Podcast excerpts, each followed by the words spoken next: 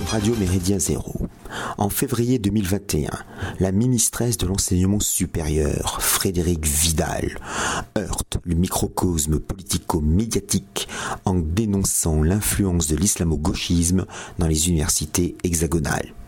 Elle demande au CNRS, pourtant contaminé par cette infection mentale, d'enquêter sur ce phénomène. En un temps record, soit quelques jours, l'organisme saisi rend ses conclusions. À l'instar de la théorie du genre, l'islamo-gauchisme n'existe pas. En revanche, les féminicides et le réchauffement climatique sont des faits incontestables. Bastien Brestap, un jeune militant royaliste maurassien qui participa en mars 2021 à l'invasion pacifique du Conseil régional d'Occitanie, déclare dans le mensuel Le Bien commun de mai 2021 que L'islamo-gauchisme, tout simplement, c'est la collaboration de la gauche républicaine en France et de l'islam. On pourrait lui rétorquer. C'est un peu court, jeune homme. En effet, l'islamo-gauchisme est une réalité déjà ancienne. Substituons-nous par conséquent à quelques chercheurs professionnels qui ne trouvent rien, à des doctorants et autres thésards en sciences mollassonnes pour revenir sur la généalogie de cette idée, bien sûr fantôme. Il n'existe à l'origine de réelles divergences entre d'une part la gauche, le marxisme et les gauchismes, et d'autre part la religion musulmane. Les marxistes considèrent en effet les croyances comme l'opium du peuple. Ils professent souvent un athéisme virulent, ce qui ne peut que déplaire aux masses mahométanes. Toutefois, pendant la révolution bolchevique, les communistes russes comprennent tout l'intérêt tactique de se servir de l'islam dans leur lutte contre les puissances occidentales nanties.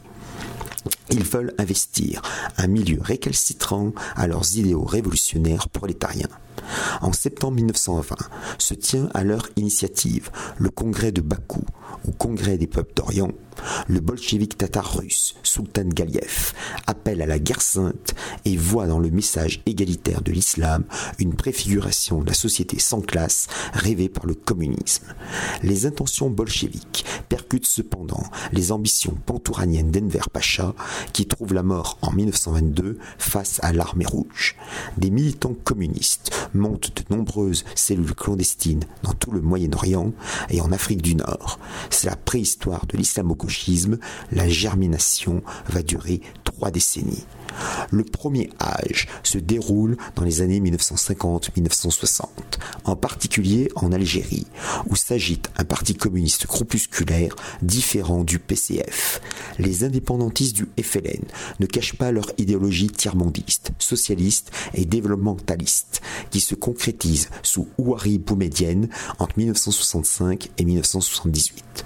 Toutefois, les terroristes algériens s'inspirent aussi pour l'occasion de leur grand ennemi interne, Messali Hadj, qui n'hésite pas à lier des thèses révolutionnaires à un vocabulaire musulman à travers des mouvements tels l'étoile nord-africaine, le Parti du peuple algérien ou le mouvement national algérien. Avec l'appui de certaines chapelles trotskistes françaises, il veut se faire comprendre des populations indigènes. Malgré ce cas, l'islam demeure cependant un prétexte pour favoriser et attiser la révolution internationaliste à venir. Le deuxième âge islamo-gauchiste se passe dans la décennie 1970 sur trois théâtres géographiques différents. Avec le détournement spectaculaire d'avions de ligne et des prises d'otages parfois sanglantes, la cause palestinienne prend une audience planétaire. Soutenue par les États arabes et musulmans du front du refus, proche de l'URSS, Syrie, Irak, Yémen du Sud, la résistance palestinienne s'inscrit avec le Fatah de Yasser Arafat et le FPLP, Front populaire de libération de la Palestine, de Georges Habash, dans une démarche révolutionnaire. L'interaction entre la cause palestinienne et l'islam politique est alors presque inexistante. Or, éclate en 1975 la guerre au Liban les raids palestiniens contre Israël lancés à partir de l'État du Cèdre et les violentes ripostes militaires de l'État hébreu indisposent les responsables chrétiens libanais qui s'inquiètent de la croissance démographique élevée dans les camps de réfugiés palestiniens. Les forces armées chrétiennes affrontent les unités armées des partis de gauche, des Palestiniens et des communautés sunnites et druzes. De cet amalgame surgit un islamo-progressisme, dont la figure symbolique reste Carlos, alias Illich Ramirez Sanchez, l'activiste révolutionnaire vénézuélien converti à l'islam. En 1975 commence la parution en Libye du livre vert de Muammar Kadhafi. Il imagine la troisième théorie universelle au-delà du capitalisme et du marxisme.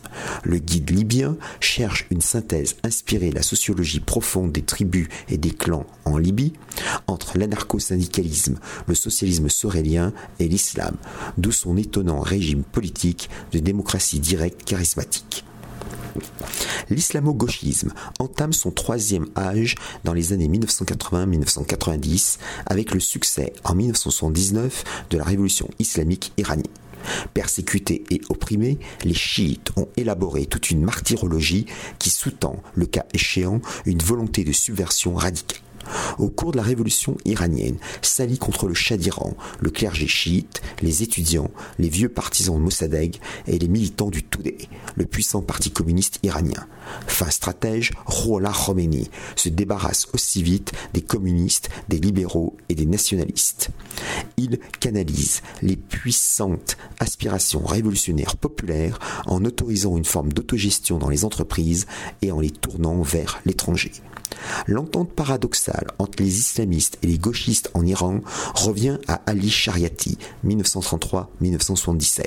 Cet ami de Jean-Paul Sartre correspond avec Franz Fanon et traduit le tché. Ali Shariati devient le principal théoricien local d'un islamo-gauchisme iranien. Aurait-il approuvé le régime du jurisconsulte ou bien aurait-il été un ardent opposant au Mollah L'organisation des Moudjahidines du peuple iranien a contribué à la chute du régime impérial.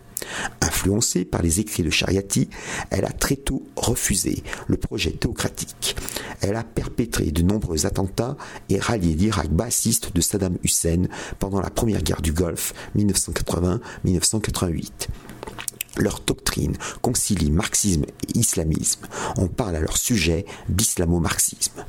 Dans les années 1990-2000, au Soudan, le principal penseur du régime islamique, le frère musulman Hassan al-Tourabi, ancien étudiant à Londres et à la Sorbonne, propose à son tour une combinaison entre l'islam sunnite, des revendications pan-arabes et un esprit révolutionnaire paramarxiste pour mieux lutter contre le nouvel ordre mondial occidental américanomorphe.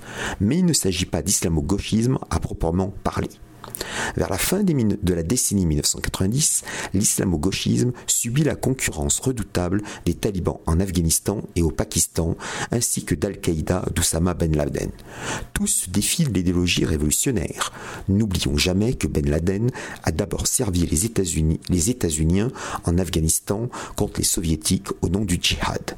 L'islamo-gauchisme pâtit de l'effondrement du bloc soviétique et de l'échec militaire des États laïcs arabes face à Israël.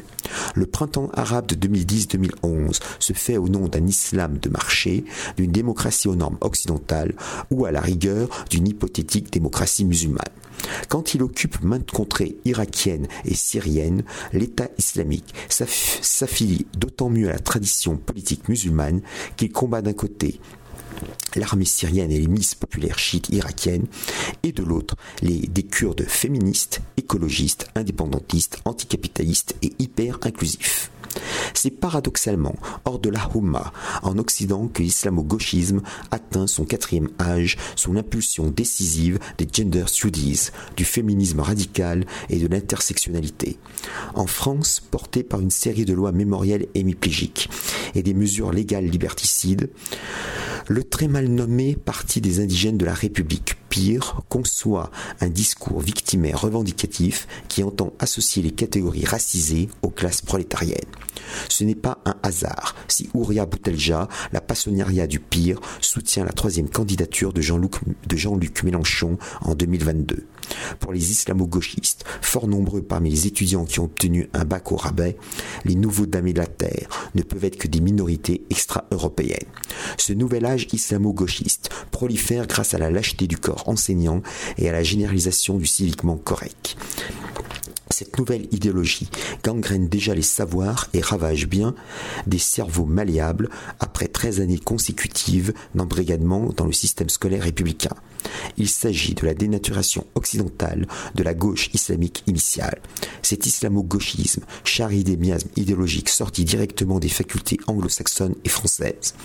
Soucieuse d'une respectabilité auprès des bobos hyper urbanisés et sur-Netflixés, il se veut coulant. Il en est plus que pernicieux.